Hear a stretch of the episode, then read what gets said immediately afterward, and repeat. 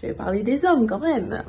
Salut, c'est Tara de Resca. Aujourd'hui, on se retrouve pour la deuxième vidéo de la rubrique Le saviez-vous? Et si on commençait par la calvitie? Et oui, messieurs, si votre père est chauve, vous avez 60% de l'être également. Mais aussi, le stress et la mauvaise alimentation peuvent augmenter les risques. Pas de stress, vous avez entre 15 et 25 ans pour être totalement chauve.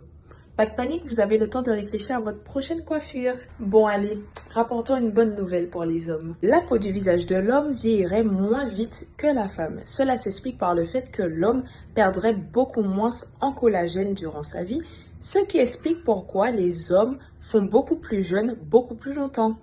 Des hommes qui allaitent. Et oui, comme la femme, l'homme dispose de seins, de mamelons contenant des conduits de lait et des tissus mammaires. L'homme disposerait alors des deux hormones responsables de la production de lait, soit l'ocytocine et la prolactine.